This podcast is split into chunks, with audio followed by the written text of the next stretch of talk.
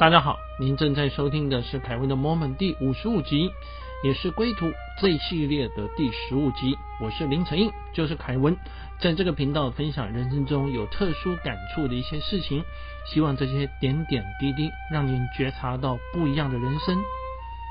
你曾经在某些时候觉得发生的事情正好和你以前。的某段时间的感应是一样的嘛？我举例来讲，比如说你到了一个地方，哎，这里我好像来过，是什么时候呢？想不起来。有人说那是前世记忆，有人说是你睡着的时候灵魂跑出去玩。各位，因为我们没有办法证实，我们不清楚。但是命运就是这么有趣，有的时候现在的一些事情却显示出。你未来可能的人生会怎么走？好，这就是《归途》这本书理查他即将要遇到的事情。我们跟大家讲说，哎，他终于到了他心中哈思思念念的印度去。但一开始的时候呢，呃，去了不同的地方，好，最重要是在瑜伽大会里面呢，遇到很多大师啊，讲了很多。哲学道理都不错，但是呢，似乎也都没有办法让他一下子接受，或者是就跟着这些大师成为他们的弟子哈。他还是想要走自己的路。那么有一次的话，他走到一个叫做康诺特循环，在小巷里面啊看到一个招牌，招牌上面写着弗拉加巴喜家族的宗教艺术，嗯。这些名词说实在，我们都不是很清楚的，而且它都是英文里面的中文翻译了哈。所以我们只要知道说它是一个在放宗教艺术的店啊，这样就可以了。那里面的话有好几百张的图片呢，堆在路边。他觉得很有意思的话，他就过去看哈。那图片上面呢，乍看怪异却美感独具。那当年是图片了，现在各位朋友的话，你如果点印度。图片或相片的话，你就会看到在印度的这个神啊，哈，或者是呃他们的动物啊，就跟我们一般的想象中哈或看到的世界是不太一样的。那当年的话，理查他就坐在路边了，啊，大概。花了一个小时的时间，他想找出一张他有特殊感应的图片，作为他冥想的对象。是这样子，就是说呢，你如果闭着眼睛啊，念说呃神啊啊或主啊啊或菩萨佛啊来帮助你，那有时候哦胡思乱想，也不知道说我们怎么样去定义这个神啊佛啊主啊啊该怎么定义，所以要个图片啊。当时理查的话就是这样想。觉得他看到啊，有一个美女有八只手臂，我坐在狮子上；有一个男孩的话呢，他的头是大象，坐在老鼠上。然后呃，有的人啊，他的四肢有蛇盘在盘成一圈一圈的啊，那月亮停在头顶上。哇，从从各种的这个图片里面，奇奇怪怪的图案了哈，对他来讲真的是言语无法形容，不晓得到底是童话还是神话了哈啊，因为很有趣，他觉得只挑一张太可惜了。那突然之中呢，这个图片里面出现一个最吸引他的人，是一个男孩，皮肤蓝黑色，戴着皇冠，皇冠上面呢有孔雀的羽毛，站在河边吹着长笛，他旁边呢有一只。牛，哦，但是叫白乳牛，是白色的哈。那月亮满月，射出的光芒像珍珠的光芒哈，啊，对整个的森林来讲可以说是令人痴迷。理查看到这个图片，突然之间就眼泪都流下来。但是他也不认识他，他也不认识这个人，名字的话是他看不懂的文字，写在图片的下方。那他就跟这个商人说，他想要把身上所有的钱给他，也不够。而这个卖图片的笑一笑，就让他拿走了。哈，那么此后的话呢，理查就把这个图片放着。这个人到底是谁？哈，谜底在好长一段时间之后才揭晓。哎，各位，那就是这本书。而在后面的话呢，会跟大家聊理查当年怎么样在呃印度的一个街角卖图片的人，遇到他生命中注定会遇到的人啊，这是这挺有意思的。好，我们再回到这本书里面来。印度有个地方。他们称呼为瑜伽的圣地啊，因为那个地方有很多圣人，在喜马拉雅山的山脚下，好，叫做里希凯斯，嗯，这也是不是很好念啊？在去喜马拉雅山之前呢，他就写了封信给他的家人。我们一开始有讲嘛，他从美国跑到欧洲，再从欧洲的话呢，哈，一路啊，呃，搭便车走路，最后终于到了印度。他跟家人说。今天我要离开德里啊，就印度的城市啊，到山区去读书。我不知道到了那边能不能常常写信给你们啊。如果有一阵子没写信，不要挂心。神与我同在，有什么能伤得了伤得了我呢？爱你们，想你们的理查。各位他这样写，但是我们说实在的啊，我们像我现在自己小孩子啊，在我录音这个时间呢，要从大学毕业。如果他突然之间说要去哪个地方追求他的梦想，叫我们不要挂念，各位谁能不挂念呢？好，但是当年理查都做了这样的事情，这可能也是人生的际遇了。好，我们再回到书上来，他他坐了火车上面免费的三等车厢。我们以前提过，就是说你要爬到那个行李架上面的话，才有地方可以让你躺一下。那这个里希凯斯呢，有很多灵修所。各位，我为了要录这个，我还特地上。网去查，这是印度非常知名的圣地，哈，在恒河的比较上游的地方。那么，因为呢，他念过了很多书，啊，那这个书里面的话有介绍说，这个喜马拉雅山山脚，好的这个地方呢，哈，有着灵性的传奇，哇，他一看到就非常的喜欢。好，喜马拉雅山山脚呢有恒河，他在恒河旁边。坐了一个小时之后呢，哈，沿着河岸走，走到一个地方叫做神圣生命协会。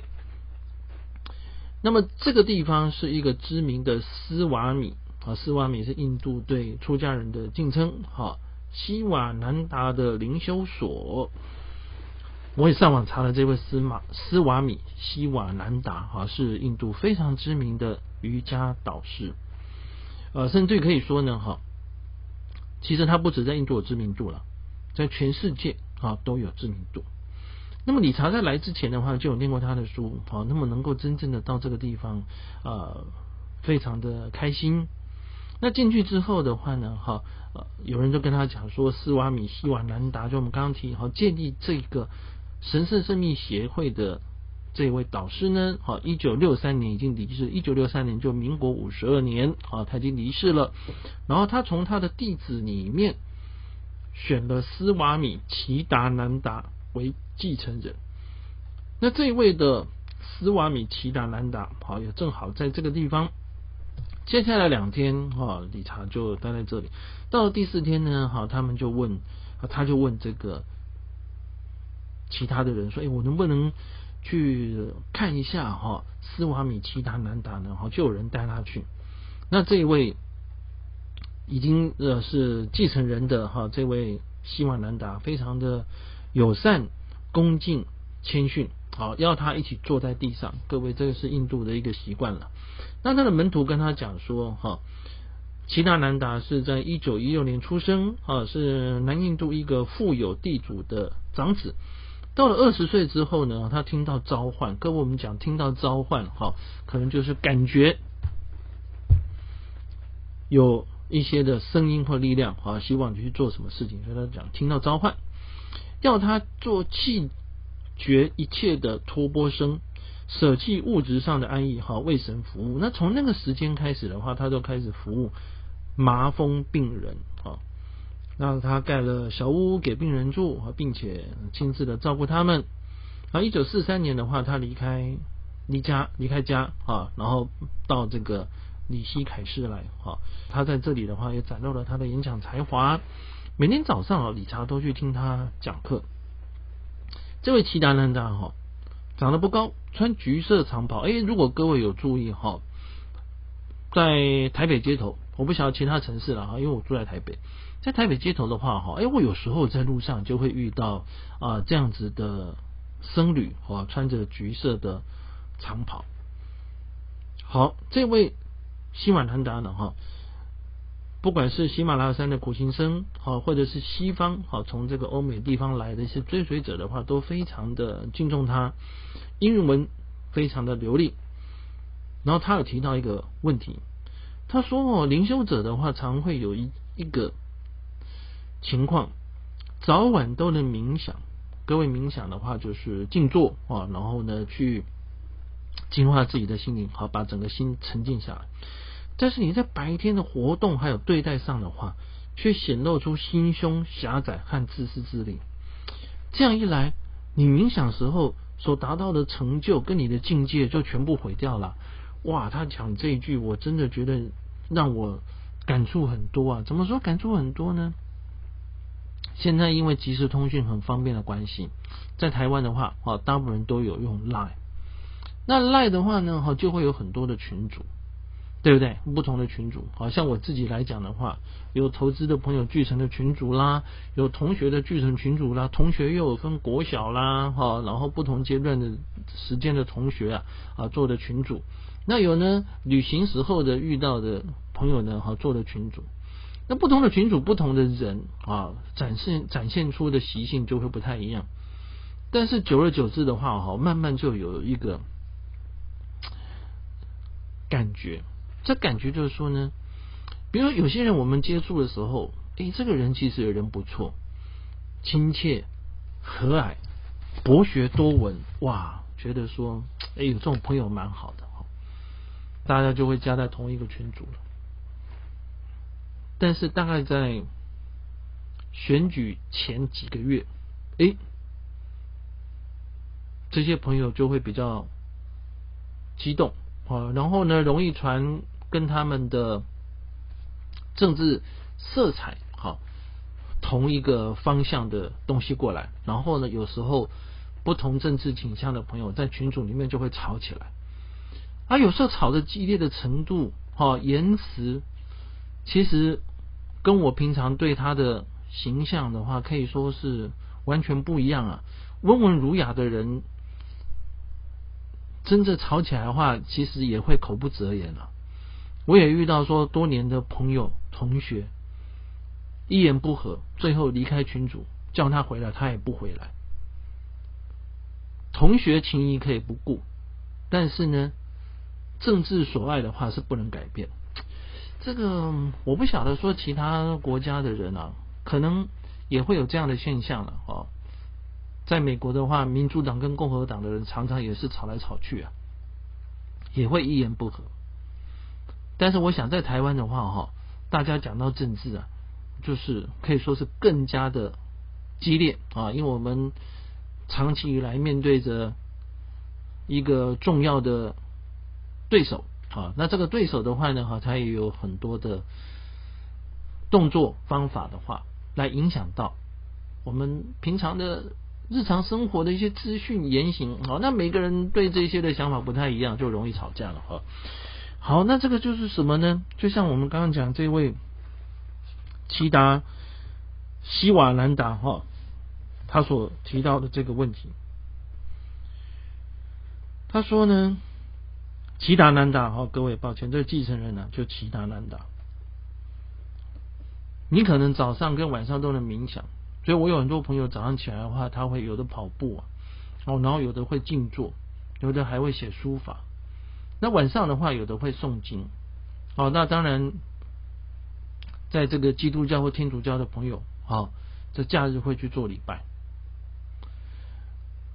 但是在群组里面遇到政治吵架还是吵架，这就没办法。那那就像这个齐齐大南达讲的，白天的活动跟对待上面的话呢，所显示出来，把你的清冥想时候跟你静坐的成就，跟你的境界。就毁掉了，那就很可惜了哈。当然，我也遇过有朋友说：“哎，说没关系啦，这每个人每个人想法，干嘛一定要去呃希望别人跟你一样呢？或者去扭转别人的想法呢？他说这个是呃有所为有所不能为啊，每个人一定要有自己所坚持的东西。嗯，好，那也没办法哈，那这个就是大家的选择不太一样啊。但是当我看到这个七大难达的这段话啊，感触就非常的深。那理查在这个地方待了几天呢？他说啊，哇，这位斯瓦米的讲课让他很难忘怀。有一天晚上，他跟他坐在他的房间地上的时候呢，他们俯瞰着恒河和喜马拉雅山的山谷，所以他这个房间应该就是直接就看到外面啊。比如说，可能门也许是开着，开着外面就对着山跟河。那这位其他男的都跟他聊说，你在旅途中的时候呢，你怎么离家？怎么样充满热情到印度，冒着生命的危险，甚至连他有时候私密的想法都想都讲了出来。比如说，可能想要放弃。比如说，我们以前曾经聊过啊，他还偷了个东西，后来才又放回去，偷了个吉他谱啊，才又放回去。这件事情的话，他从来没有跟这位的齐纳南达说过。就他却非常的清楚，而且是不可思议的准确哈，连种种细节的话都讲出来。所以有这样子能力跟名声的人，却又简朴，却又亲和，世所罕见。啊，他特别的讲说，真的是不容易。那台湾有很多大师，据说也有一些功力或神通，但是好像迫不及待的。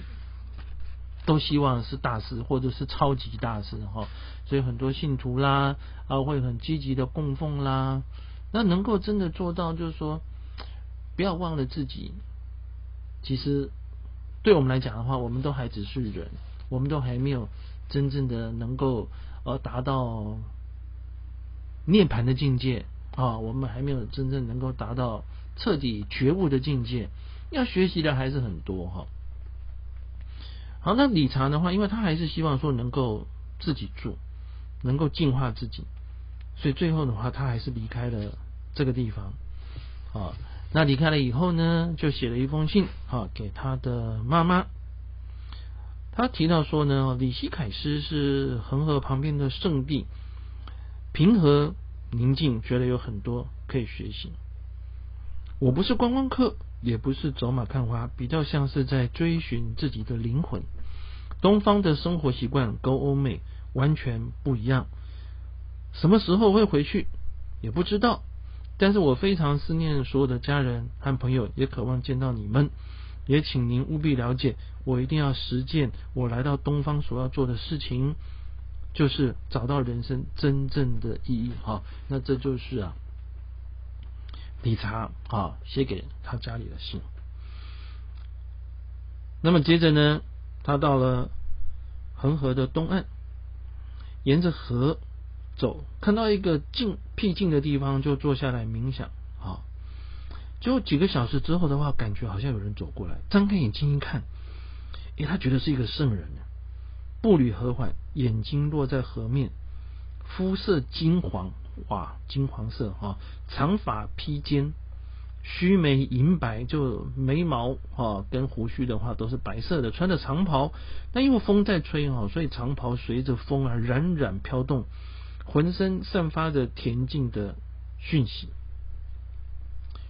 李超赶快站起来，那这一位呢？走过来的人呢，就转向他，跟他说：“你不知道我是谁，但是我认识你。我一直在观察你，看你的决心有没有坚定。现在把你身上的衣服献给恒河吧。今天我将授予你萨度的衣物。萨度是什么呢？啊，理查就问。那这位先生就回答说：萨杜是流浪的托钵生，是弃绝世俗依附、追求神圣生命的人。简单的说，就是出家人。好。”所以他就给他两块未缝制的白色薄棉布，啊，一个的话裹住下半身，一个的话围在上半身。那又给他的两片棉布所组成的裤子，好，哇，他收到这一份的礼物，觉得非常开心，把自己的套头上衣还有牛仔裤，把它放到河里面，献上祈祷文。那这位圣人在走之前，在他耳边呢，轻轻的说：“他说，恒河将成为你的母亲，时间到了，他自会告诉你。”也这理查吓一跳，因为他刚刚在河边写了一封信给他妈妈。现在这个人说恒河是你的母亲，哈，他觉得不可思议的吻合。就像我们刚刚提的一样，有的时候你会遇到有些事情很有意思啊，和另外一个时间和另外一个地方所发生的事情啊互相呼应，怎么回事呢？啊，我们以后啊会为各位朋友来继续聊。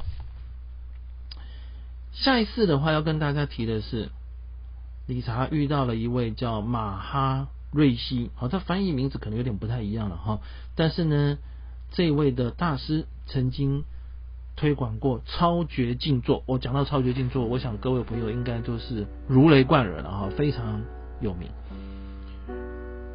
他们中间接触了，说了什么？你才领悟到什么？这我下一次啊来回都有朋友。来说分明，谢谢您的聆听，请记得对我们的节目订阅并做评分，祝您健康平安，我们下次再会。